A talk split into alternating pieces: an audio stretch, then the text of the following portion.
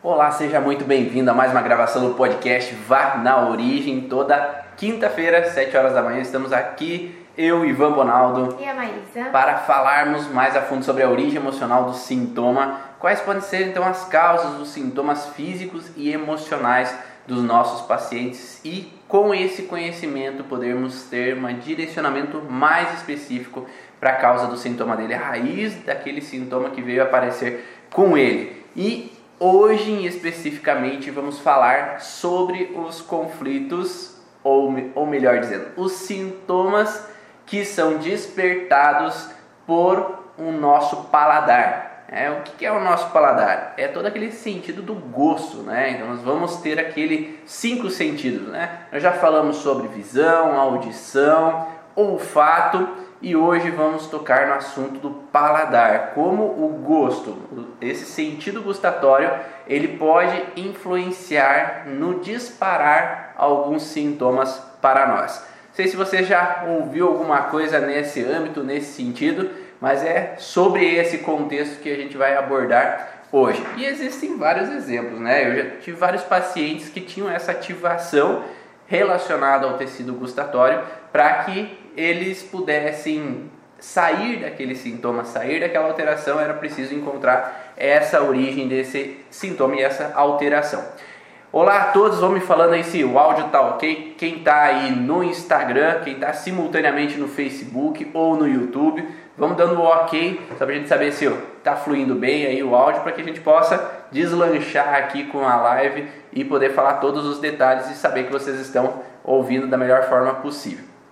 Antes de mais nada, para quem está chegando aqui pela primeira vez, valeu Rodrigo, obrigado. Quem está chegando aqui pela primeira vez, meu nome é Ivan Bonaldo, eu sou fisioterapeuta e desde o primórdio, lá quando eu comecei a trabalhar com a fisioterapia, começavam a chegar pacientes que vinham com algumas alterações físicas, mas que não tinham uma queda, não tinha uma batida, não tinha uma intoxicação. Às vezes a gente não conseguia chegar a um porquê aquele sintoma aparecia. E eles, muitas vezes, com a inteligência interna deles, vinham trazendo o conteúdo de que, hum, é, eu acho que eu vivi alguma situação emocional e por isso o sintoma apareceu. Mas para mim até então não fazia muito sentido, porque a gente não aprende na faculdade, né? Mas é que emoção às vezes altera a parte física. Ainda mais há 15, 16 anos atrás não se falava tanto sobre isso. E foi então que eu comecei ali há 14 anos atrás a buscar um pouco mais ferramentas e metodologias que pudessem ajudar a entender como havia essa ligação entre mente e corpo, como as emoções poderiam interferir diretamente ao sistema físico. E há quatro anos para cá eu trago então o curso Origens para disponibilizar a outras pessoas todo esse conhecimento que vem trazendo nesses 13, 14 anos de estudo sobre a relação mente e corpo, sobre emoções e sintomas físicos e agora com o objetivo de auxiliar profissionais da área da saúde a compreenderem um pouco mais sobre essa ligação mente e corpo dentro então do curso Origens que tem dois anos de duração para auxiliar mais e mais pessoas a conhecerem essa abordagem. E quem é a Maísa? Conta aí, Maísa. Eu sou Maísa, sou fisioterapeuta.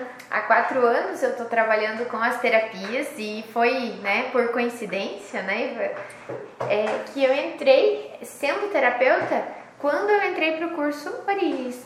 Então, nesse momento eu vi a importância de que mesmo que a gente soubesse que os estresses causam algumas coisas, que eu posso estar doente ou que eu posso estar com uma dor, um incômodo ligado ao estresse, a alguma emoção, era muito importante saber que nem toda dor é ligada a qualquer estresse, nem todo estresse causa qualquer tipo de sintoma.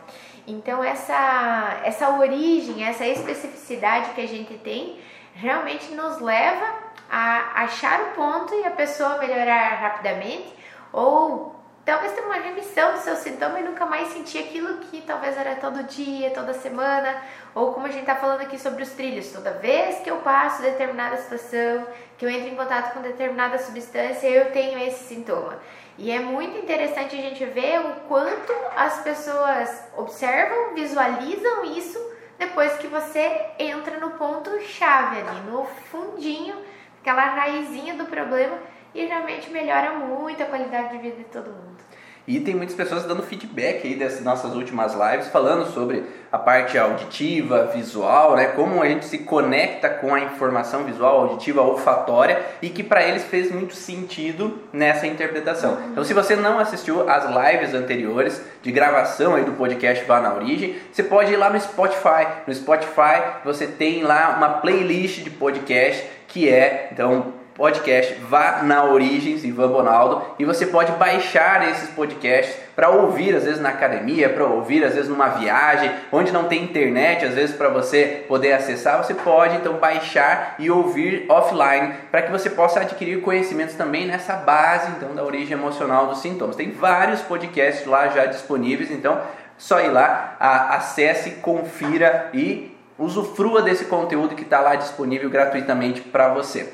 E hoje, como nós vamos falar também de um processo onde que os cinco sentidos eles ativam e trazem a percepção de algum sintoma ou reativam o alerta com relação a alguns sintomas, primeiro a gente precisa entender o que, que são trilhos do conflito. O que, que o Hammer lá falou que eram raios do conflito, trilhos do conflito, que, que é isso, Maísa? Conta aí o que, que um dos discípulos dele, que é o Mark Pfister, coloca dentro do livro dele, então. Nesse livro, A Doença é Outra Coisa. Então você pode ter então uma base ali sobre esse entendimento. Então aqui o trilho do conflito. No momento do DHS original, o organismo experimenta uma situação aguda e dramática. É somente um momento, mas nesse instante a sobrevivência da pessoa está ameaçada e é um momento extremamente significativo do ponto de vista biológico. Consequentemente, o organismo se torna sensível a essa experiência. A partir desse momento, todos os elementos associados a essa situação, a essa experiência, os objetos, os sons, os odores e aqui, daquele instante permanecerão registrados e conectados com o mesmo conteúdo emotivo.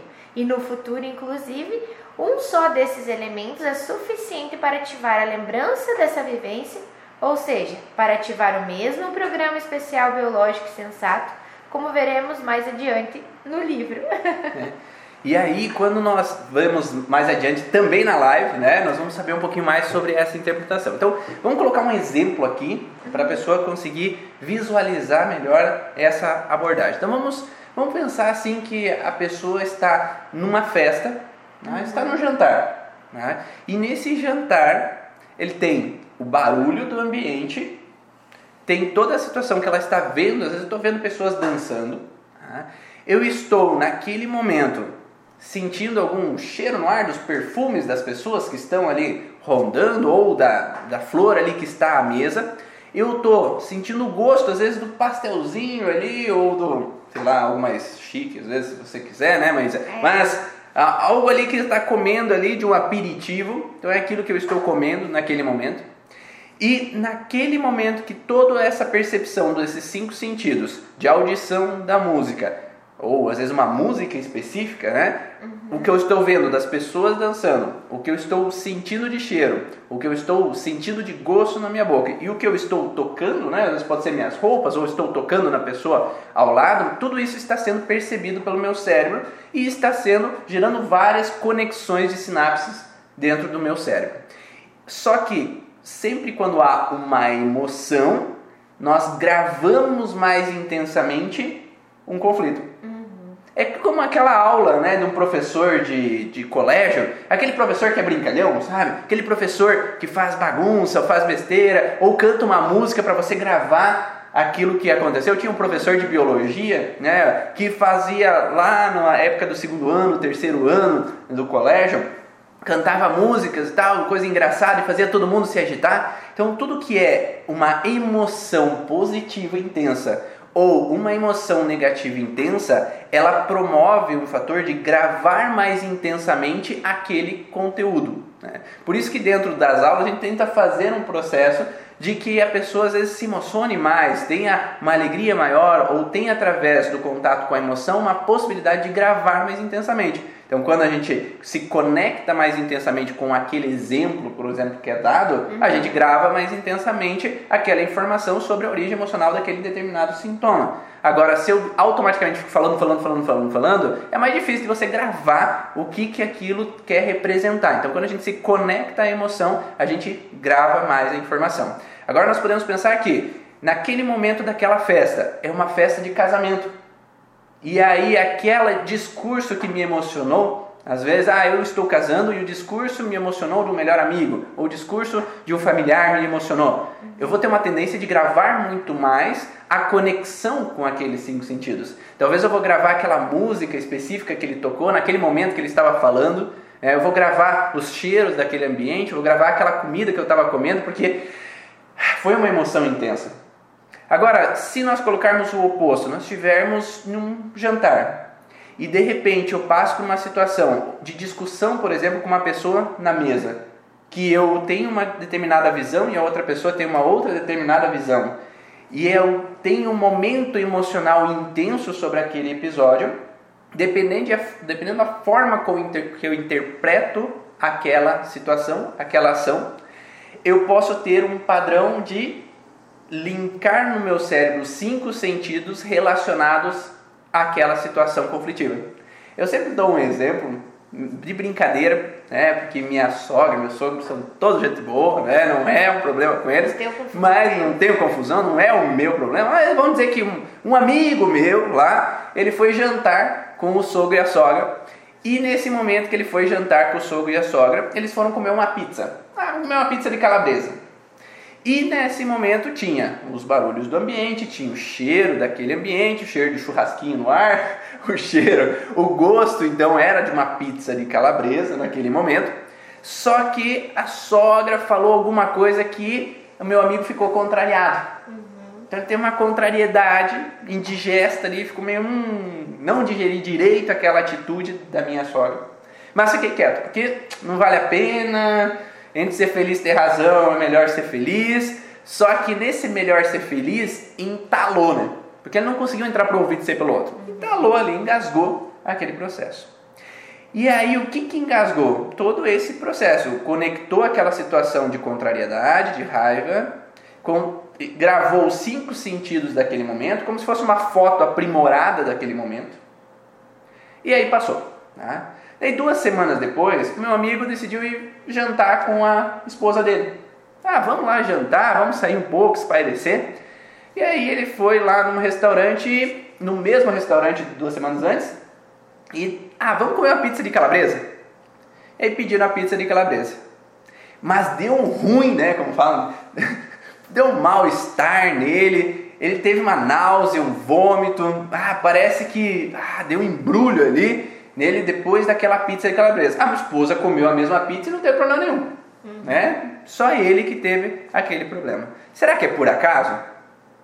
É? Então, aquele gosto específico da pizza de calabresa lembrava uma situação conflitiva que aquele amigo meu viveu. Uhum. E isso fez com que, cada vez com que ele tinha aquele sabor novamente na boca, o cérebro dele ligava alerta que pode acontecer de novo o conflito. Então é um meio de proteção. É como se nosso cérebro utilizasse das ferramentas dele para tentar nos proteger perante a possibilidade de um novo conflito acontecer, a possibilidade de repetir a história novamente. Uhum. E isso liga esse alerta inconsciente para eu tentar me defender novamente. Só que automaticamente quando liga esse alerta, o cérebro fala: Ó, aquele mesmo sabor. Liga o alerta. Cuidado. Presta atenção em tudo. Ah, não foi nada. É. Ele já desliga o alerta automaticamente porque não é a mesma situação, não está acontecendo o mesmo processo. Só que aquele órgão foi reativado baseado no que aconteceu anteriormente.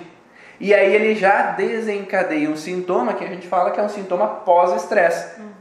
Então é uma reativação de um sintoma e já entra no pós-estresse automaticamente, só que ele precisa entrar numa pequena inflamação e uma alteração momentânea, que pode desencadear uma náusea, pode desencadear um vômito, dependendo da interpretação que aquele paciente, ou aquele amigo, aquela pessoa vivenciou aquela situação.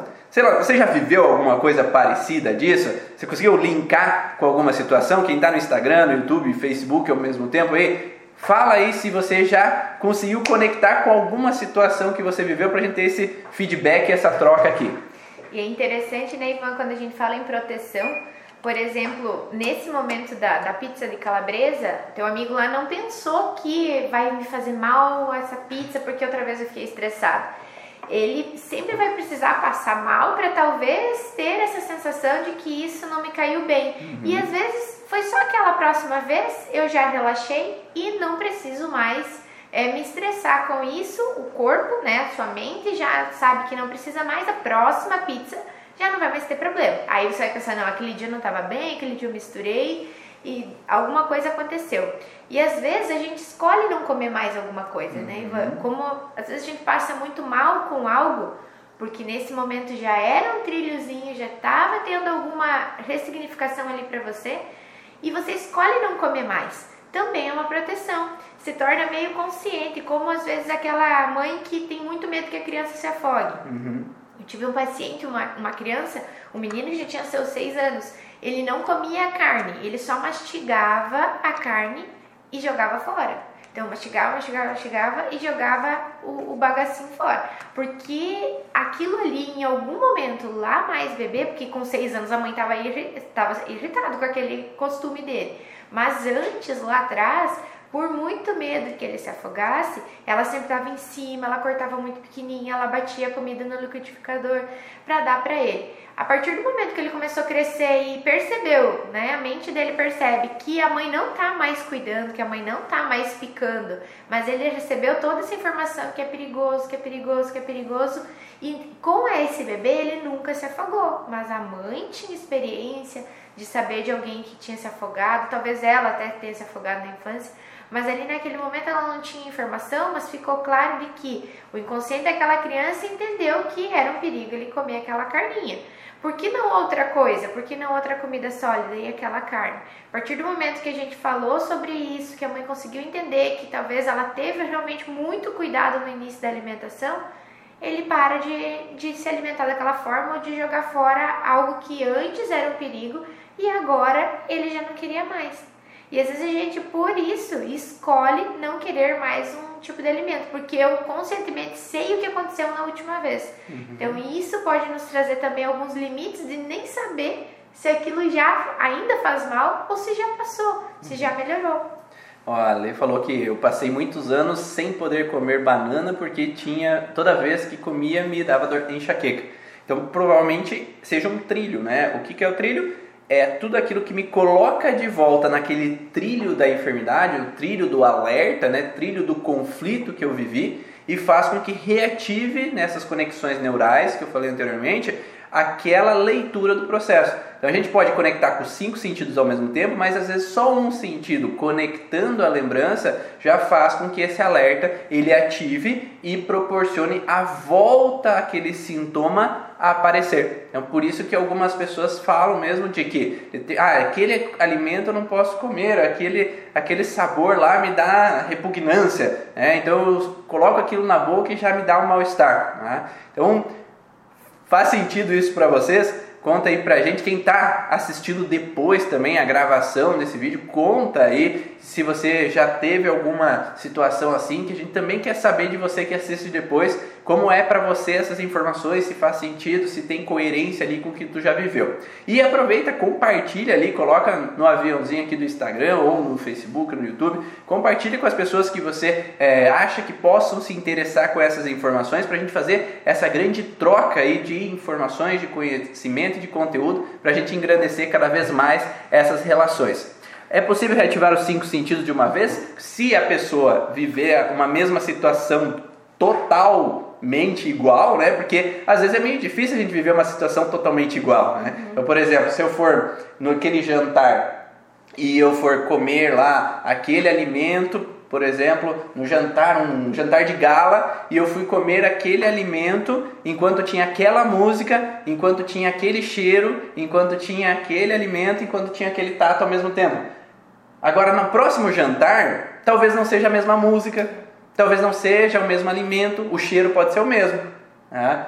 Mas, ou talvez eu possa ter o mesmo alimento, mas o cheiro do ambiente é diferente. Uhum. Talvez a, a, audição é diferente, talvez o contato seja diferente, porque antes eu estava com um tipo de roupa, agora eu estou com outro tipo de roupa.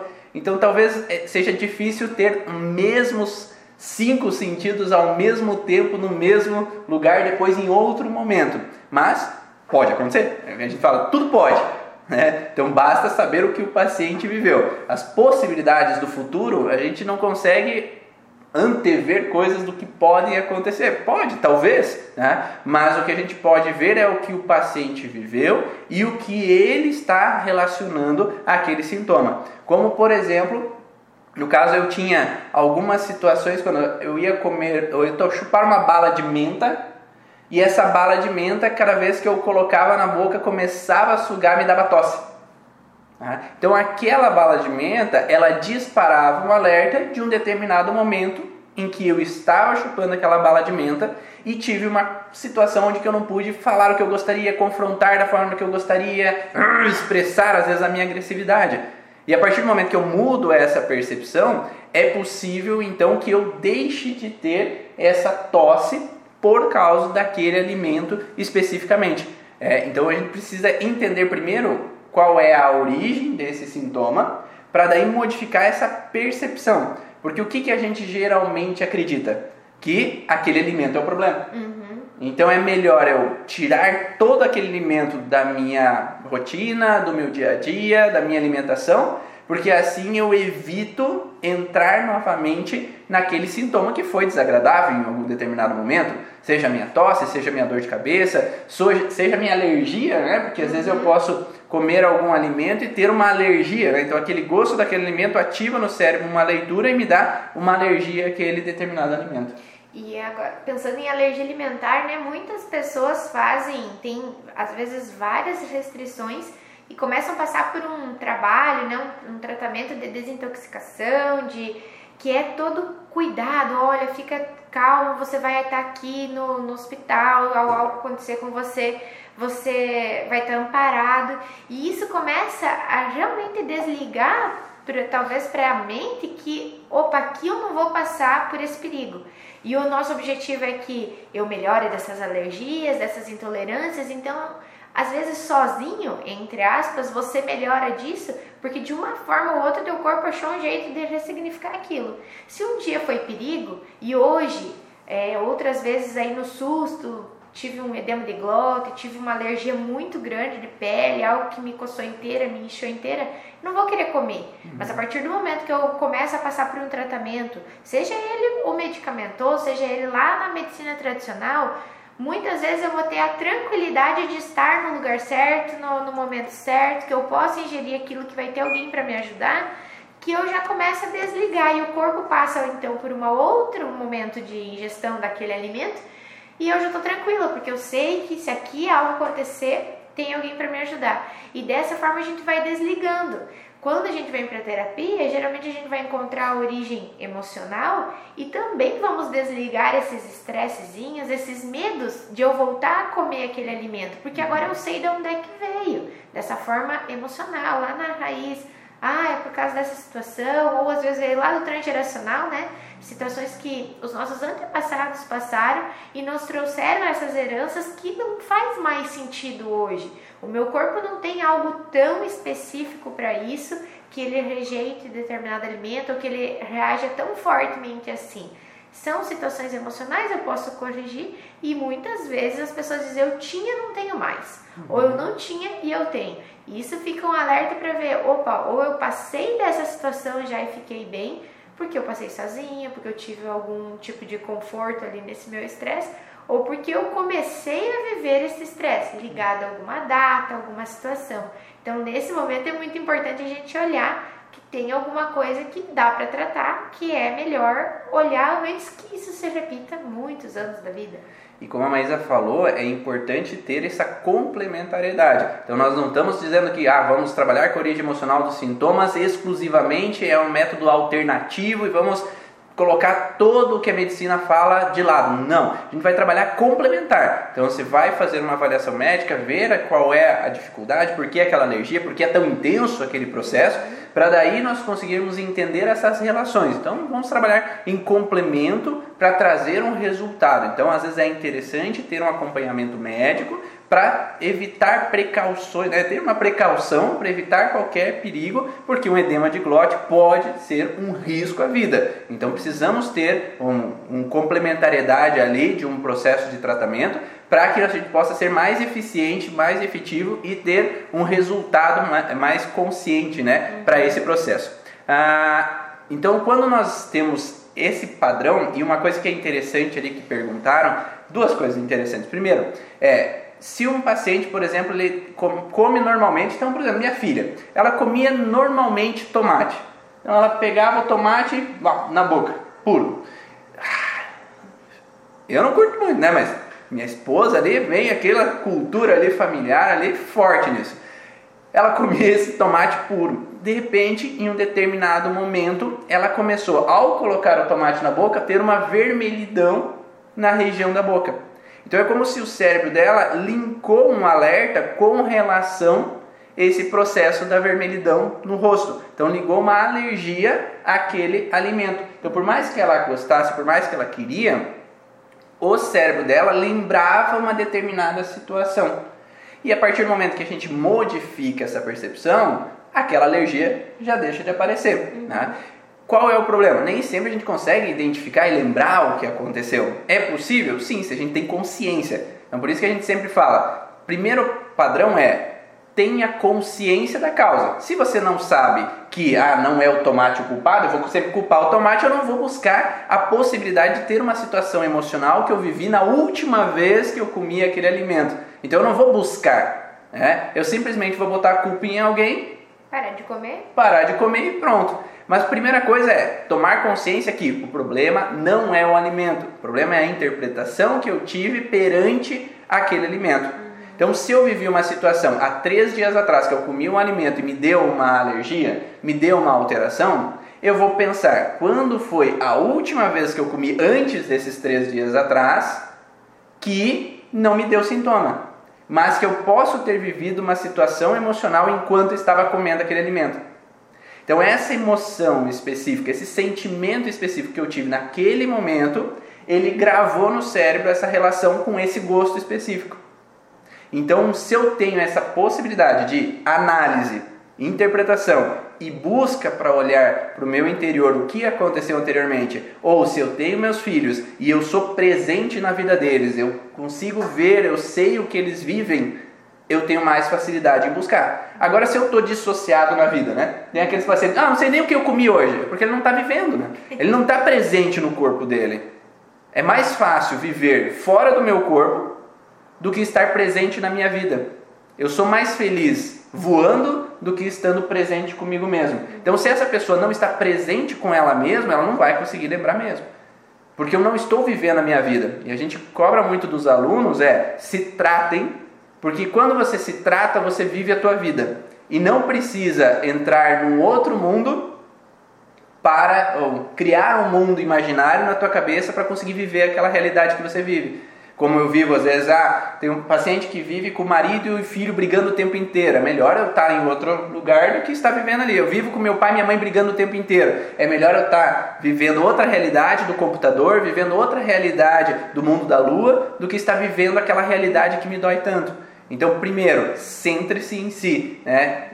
Seja você, quem é, qual é a tua identidade? Quem é você? O que você faz para você, para tua vida? Será que a, o que você vive é o que você queria viver da tua vida?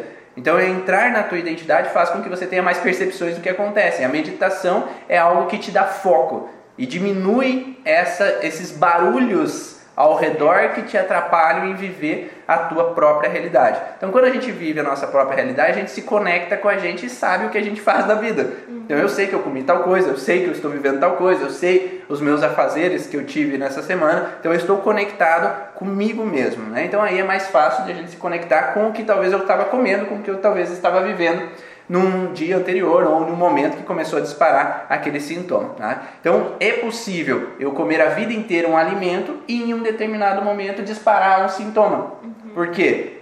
Lembrando de novo, o sintoma ele só é uma lembrança de algo vivido. Então é um alerta que o nosso corpo nos traz com relação a uma vivência. Então, se eu vivo uma situação de estresse, o meu cérebro grava aquele sintoma, grava a situação e a vivência, os cinco sentidos que estavam ao redor daquela situação e faz com que o meu cérebro ligue esse alerta novamente, as sinapses entrem em contato novamente, cada vez com que eu coma ou sinta aquele cheiro ou ouça aquela mesma situação novamente e já começa a alterar simultaneamente o órgão. Então, ao mesmo tempo que o sentido se ativa, o órgão que está linkado àquele sentido, ele ativa também, causando aquele sintoma. Então, por isso que, independente da idade, aos 3 anos de idade, aos 10 anos de idade, aos 20, aos 70, aos 90 anos de idade, eu posso ter um sintoma devido a uma situação que eu vivi naquele momento, e essa situação de sintoma pode ser momentâneo ou pode perdurar. Quando é momentâneo, é algo que eu vivi ali naquele momento, já resolvi, já passou e já saí daquele estresse. Se perdura, é porque eu ainda não resolvi. Então vamos dizer, eu tive um problema de um jantar de família onde meu irmão falou determinada coisa para mim e a gente estava bebendo uma brama. E eu nunca mais resolvi aquele problema com meu irmão, eu guardo aquela mágoa dele. Eu nunca mais posso tomar brama. Uhum. Porque a brama especificamente me lembra meu irmão. Aquela atitude dele, a fala dele. Agora a Antártica eu posso beber. A Antártica não dá dor de cabeça, só brama. É. Grande diferença, né? E eu tive uma paciente uma vez, agora você falando em cerveja, né?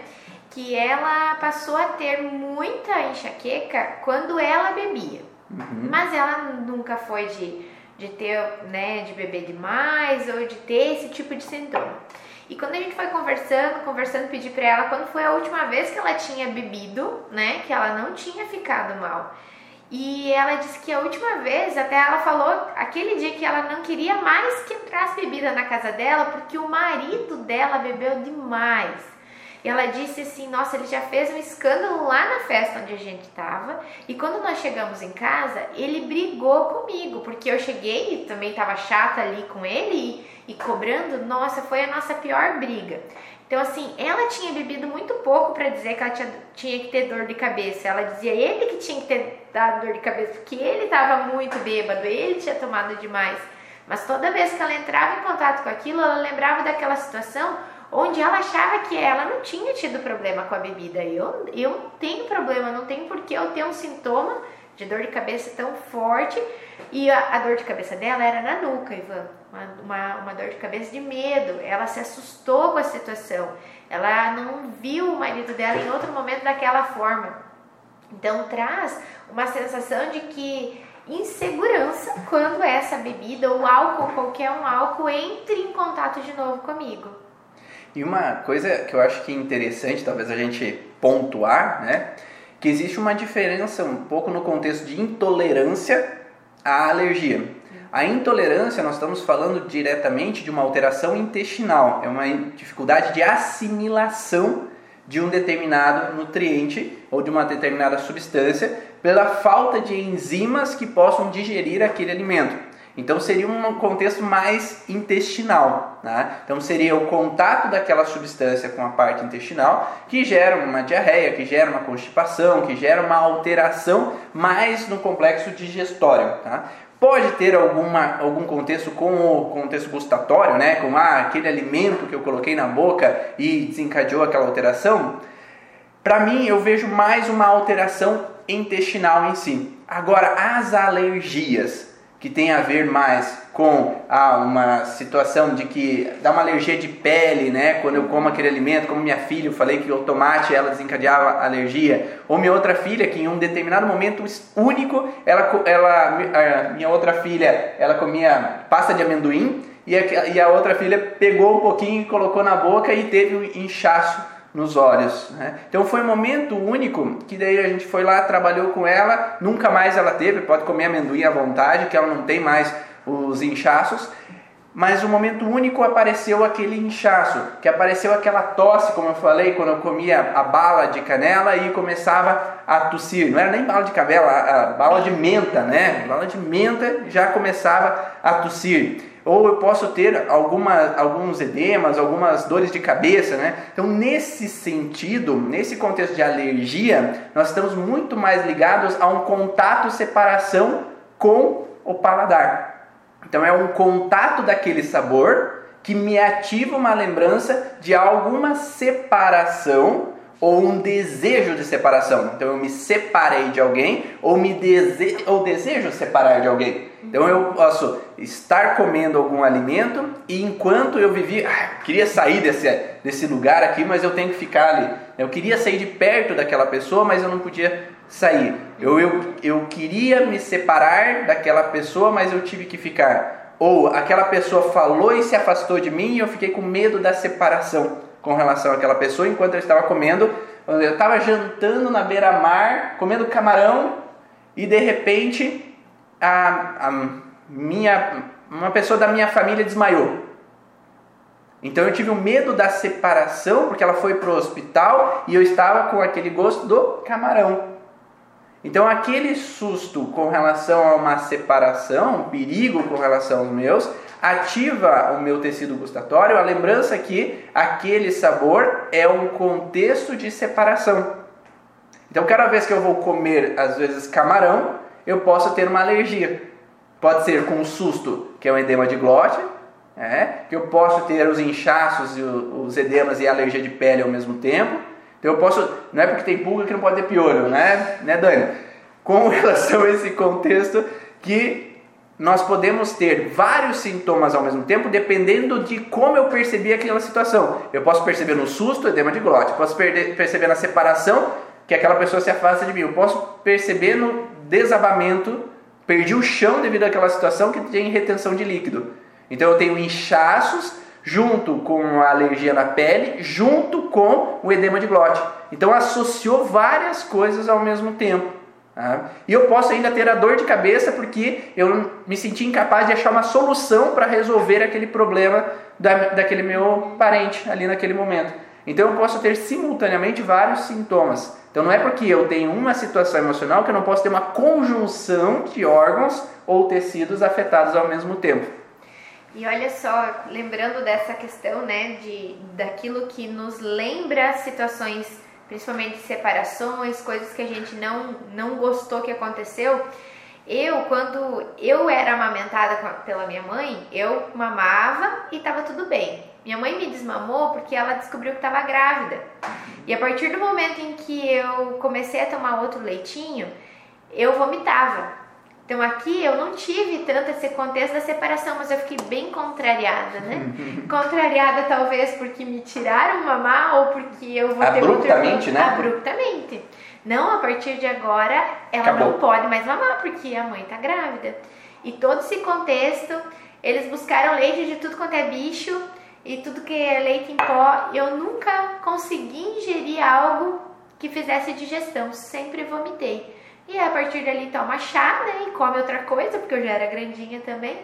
Então come outras coisas. Mas isso ficou sempre na minha cabeça que o leite em si é algo que hoje eu ainda tenho nojo. Até de pensar me dá um nojinho.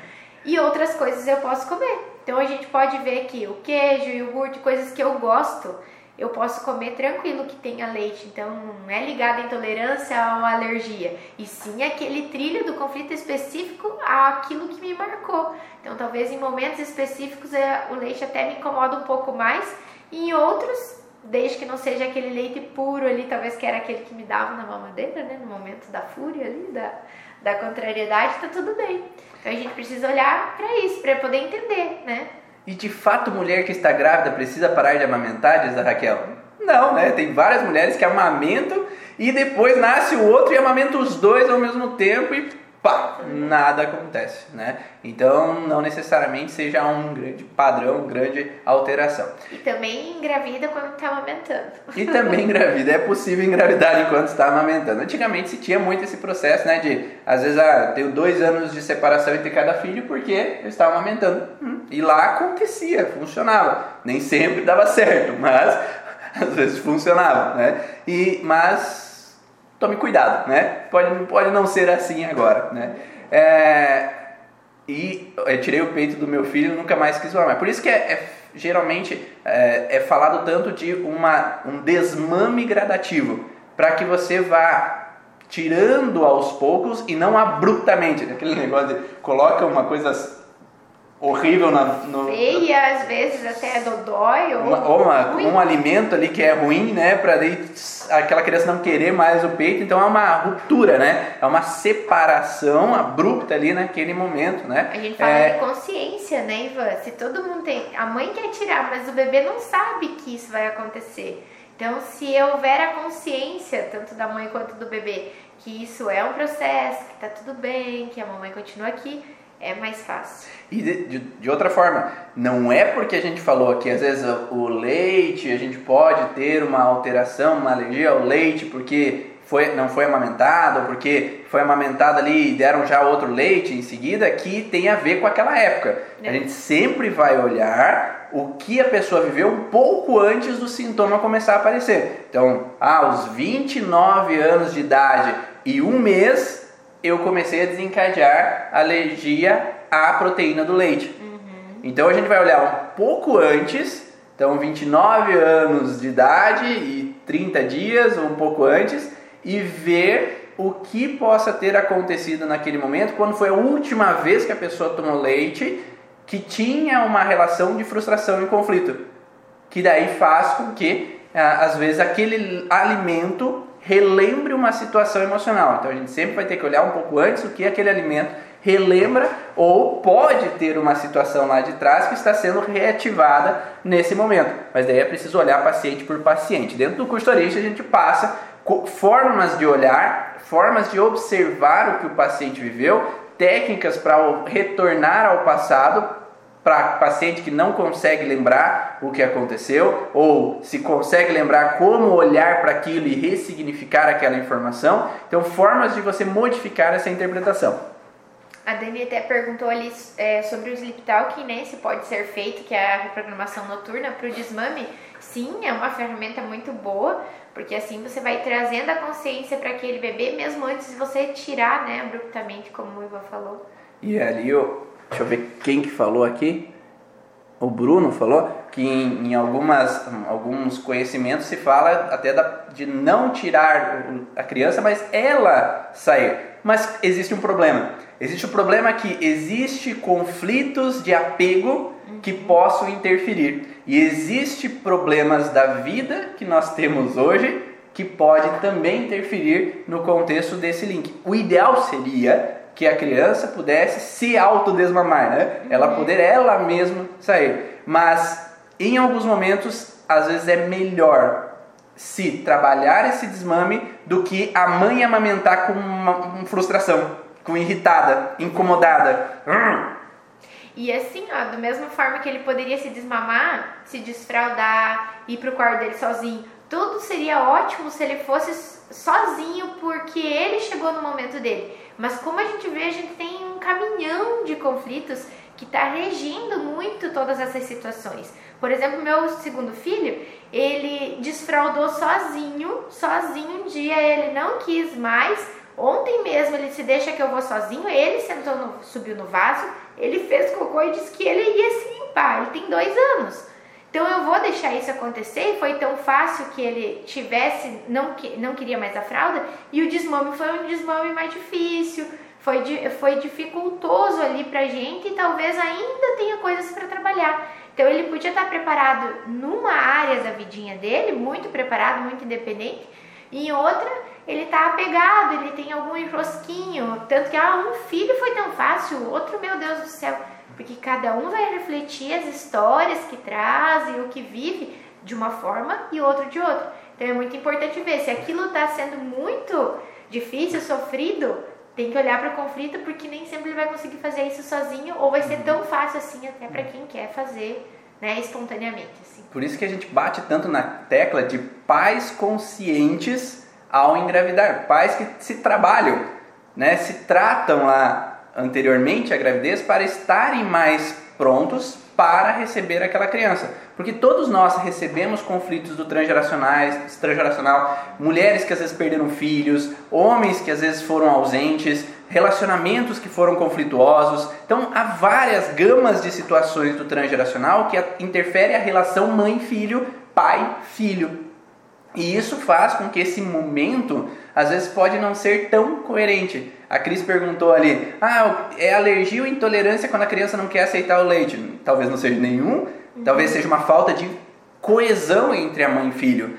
Um bloqueio na relação mãe e filho que faz com que aquela criança não consiga estar com a mãe, ou a mãe não estar presente com aquela criança, ou uma dificuldade na pega, né? Porque Existe aí consultores de amamentação que possam ensinar como tem a pegada para amamentar. Se uma criança não tem a pegada ideal, não, não consegue mamar. É uma criança que tem bloqueios porque a mãe faz um parto cesárea ou tem dificuldades, faz com que talvez tenha um bloqueio também nessa relação link, estar conectado. Porque a gente sempre falou que a minha esposa, que é especialista mais nessa, nessa fala, né, e ela deu uma palestra dentro do Congresso das Leis Biológicas sobre isso, que quando uma mãe tem cesárea, a tendência da ocitocina, que é o hormônio do amor, não ser liberado tanto quanto deveria, e é diferente a ocitocina sintética para a ocitocina natural, né? Então a ocitocina não é liberada se não há o parto normal. E essa não liberação, por exemplo, em animais, quando uma, um animal, por exemplo, é feito uma cesárea, ele deixa de reconhecer aquele feto, aquela criança, aquele bebezinho, aquele filhote, porque ele não entende ou não libera essa ocitocina que faz essa junção. E aí às vezes atrapalha essa coexistência daqueles dois seres naquele momento fazendo com que às vezes não tenha um link entre os dois. Existem alguns métodos como terapia crânio-sacral, algumas outras técnicas que fazem ajudar, ajudar essa junção entre essas crianças. A prática neurosensorial também tem algumas abordagens, mas esse ruptura, essa desligação, digamos assim, né, palavra nova, entre mãe e filho faz com que não tenha uma junção. E essa dificuldade na junção pode não ser uma alergia, pode não ser uma intolerância, mas simplesmente não tem não tem conexão. É como se fosse algo não reconhecido ali como normal, né? Principalmente nos primeiros dias, né? Vai, não reconheço isso. Não é algo de daquele tá atrapalhando o instinto. Né? Exatamente. Né? Assim. É, então pode ter um bloqueio nessa relação de instintivo, porque como a Maísa falou, o instinto do bebê é, não sei se vocês já viram alguns videozinhos, de o bebê quando nasce, ele já vai procurar o seio da mãe. Então ele vai subindo, subindo, subindo até o seio. Ele já tem o cheiro ali, está buscando aquele alimento. Tá? Mas se há uma dificuldade nessa conexão, a criança não vai entrar nesse processo. Já mudamos de assunto, né? Pois é. brincadeira, né? Ah, quando temos sele... É, alimentação seletiva, pode ser uma dessas causas? Pode, né? Por isso que sempre quando tem uma criança que tem essa seleção de alimentos, eu vou perguntar se ela olha e já não quer, se ela sente o cheiro e já não quer, ou se ela coloca na boca e o gosto faz com que ela não queira. Não queira. Ou a textura faz com que ela não queira. Então a gente precisa saber qual desses contextos tem relação. Se for tecido gustatório, né, o gosto eu não quero, tem a ver com o gosto que me representa um incômodo. Vamos pensar que às vezes ah, há uma criança que foi para o colégio e quando ela ia comer o alimento, as outras crianças estavam chorando ao redor. Então ela até foi de boa vontade para o colégio, mas aquelas crianças chorando, eu não sei né, o que está acontecendo. Ou uma criança vomita ali na hora que eu estou comendo, então eu, aquele alimento me reativa aquela lembrança. Ou uma professora, tu tem que comer tudo. Ou a babá fala, coloca a goela abaixo aquele alimento. Então pode ter inúmeras possibilidades, né? É, e que pode trazer essa representação onde há uma dificuldade em aceitar determinado alimento pelo que eu vejo, pelo que eu sinto de cheiro, pelo que eu coloco na boca. E eu já tive uma criança que era, então tinha essa alimentação seletiva, e a gente foi conversando na gestação, a mãe tinha medo de engordar. Então ela, ela escolhia muitos alimentos, então não tem essa questão do gosto, mas sim daquilo que me representa ser saudável, aquilo que não vai me deixar muito gordinha. E o, a criança tinha o mesmo contexto. Não que ela só escolhesse coisas saudáveis, né? Mas ele olhava e dizia o que, que ele podia comer, o que, que ele queria, o dia que ele não queria comer, ele não comia, o dia que ele queria comer um monte, ele comia. Então, assim, às vezes a gente olha para aonde é que veio isso e começa a observar que é, muito dos contextos só relembram uma situação que foi vivida lá com estresse, porque eu tô grávida, eu já vou engordar por conta e eu não posso comer algo que ou vai fazer mal pro bebê ou que nesse caso eu não vai ficar muito gordinha. Então também pode refletir os momentos da gestação que a mãe viveu para essa criança, às vezes logo no início ali, ter esses, essas questões com alimentos também. Tanto na gestação quanto no transgeracional. Se, por exemplo, o meu avô plantava mandioca e isso foi uma grande frustração na vida dele, às vezes a mandioca no inconsciente pode lembrar o único alimento que eu tinha. Uhum. Eu só comia polenta lá naquela época, era o único alimento que eu que a, os antepassados comiam. Se eu só comia arroz com feijão naquela época, era o único alimento. E aí se tem uma representação de frustração com relação àquele alimento, eu repulso. É. Meu pai sempre fala assim que quando ele era criança, o irmão dele tinha um, sete crianças mais pai e mãe. Sete crianças o mais velho, para comer um pouco mais, ele fazia o seguinte: ele dava uma lambida ali naquele alimento ali, que todo mundo ia comer, e as outras crianças, as outras crianças ficavam com nojo, e aí ele comia mais. Ah, espertinho ele. E o meu pai criou uma repulsa a um determinados alimentos pela lembrança daquilo que, que trazia aquela frustração. Né? Então era uma contrariedade, era um incômodo aquele alimento, colocava na boca e já, ah, não quero isso. E ele percebe se tem uma migalha daquele alimento lá dentro daquela comida, porque aquele gosto lembra no inconsciente uma situação vivida anteriormente que gerou um alerta. E é muito interessante quando a gente sabe, por exemplo, o pai Ivan sabia que aquilo ali era algo ruim, a gente tem quase que um motivo para se manter assim. Da mesma forma que às vezes eu penso nessa questão do leite para mim a gente se coloca naquela situação de que isso eu não gosto, eu não quero comer, não gosto, não vou tentar. Tem coisas que a gente já adquire e fica tão forte que realmente não vai te incomodar não comer aquilo ou tá tudo bem. Mas tem muitas coisas que, mesmo quando a gente olha para as crianças, aí tem coisas, muitas coisas que eles não comem. É muito interessante a gente olhar e, e mostrar para ele que tem a opção de comer sim, é bom de comer, ninguém lambeu, é saudável, não vai engordar tanto assim, para que realmente todo mundo tenha a possibilidade, principalmente as crianças, a condição, a possibilidade de escolher aquilo que quer comer e depois ter seus gostos, porque às vezes a gente também tem os gostinhos, que isso não tenha ficado atrelado a traumas, que não tenha ficado atrelado a situações tão difíceis, para a gente não levar para frente ou para a gente não realmente em algum momento desenvolver um problema grande por não ingerir aquele alimento ou quando ingere um problema maior também. E também não podemos ficar somente nesse contexto que nós estamos falando. Eu falo sempre que entre o céu e a terra existem mais coisas do que a gente pode imaginar. Uhum. Então pode existir outros fatores para uma alergia, para uma alteração, tá? Essa é uma das possibilidades para vocês olharem e testarem em seus pacientes. Tá? Então, existem mais coisas que a gente fala dentro do curso Origem sobre cada um desses sintomas e alterações. Aí temos que passar diretamente para os tecidos da boca, temos que passar por cada um dos tecidos e a percepção de cada um dos tecidos. E aí no curso Origem a gente passa ponto por ponto. E aí, mas como trabalhar isso? Procura um profissional que trabalha com a origem emocional de sintomas. E aí ele vai poder te guiar a encontrar essa base, essa origem e modificar essa percepção. Porque, Porque... como a gente falou, é muita opção, né, Ivan? É difícil você dizer assim, ah, então quando encosta o tomate é isso que acontece. A gente não sabe. Individualmente é algo que para você é uma coisa, para mim é outra coisa.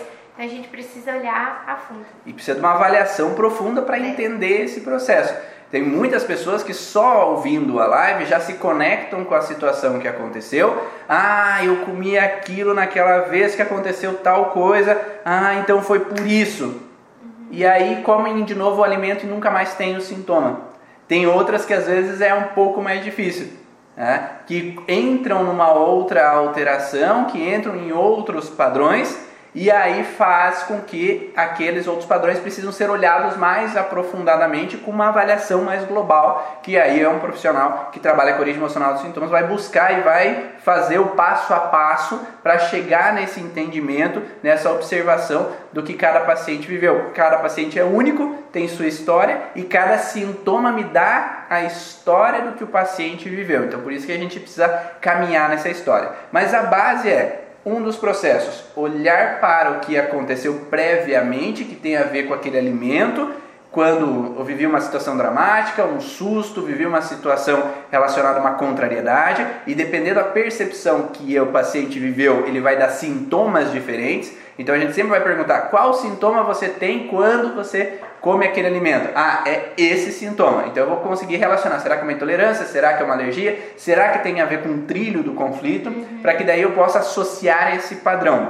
Agora, entrou nesse padrão, eu não consegui lembrar. Aí nós temos ferramentas que podem ser diferentes, né? Dentro do curso Origem a gente faz uma indução para o paciente voltar e com o inconsciente ele poder lembrar do que aconteceu, porque tudo que nós vivemos está no nosso inconsciente. Tudo que os nossos ancestrais viveram está dentro do nosso DNA. Então é possível a gente acessar toda e qualquer informação que for preciso, porque se a gente tem sintoma, a informação está lá, então é possível encontrar. Então todo paciente que eu busco, eles lembram tá? o que aconteceu. Então é possível lembrar o que aconteceu e é possível aí a gente precisar ressignificar o que aconteceu. Tá? O que é ressignificar? Mudar a interpretação daquilo que eu vivi naquele momento. E como que eu vou mudar a, a, interpretação? Tendo um profissional do teu lado que te guie para mudar essa interpretação. Muitas vezes você por você mesmo não consegue chegar à informação, porque nós temos as nossas sabotagens. Então é preciso alguém que nos direcione a chegar no nosso inconsciente, porque eu conscientemente não consigo chegar no meu inconsciente, é dois lugares distintos. Então eu preciso de alguém que está em consciência me induz a ir no meu inconsciente e encontrar essa memória. Para daí eu falar sobre as minhas necessidades, falar sobre meus desejos, modificar a interpretação daquele momento e separar gosto da vivência. Né? Não é porque eu tenho esse gosto que eu, que eu vou ter que ter uma ativação naquele órgão, naquele sintoma.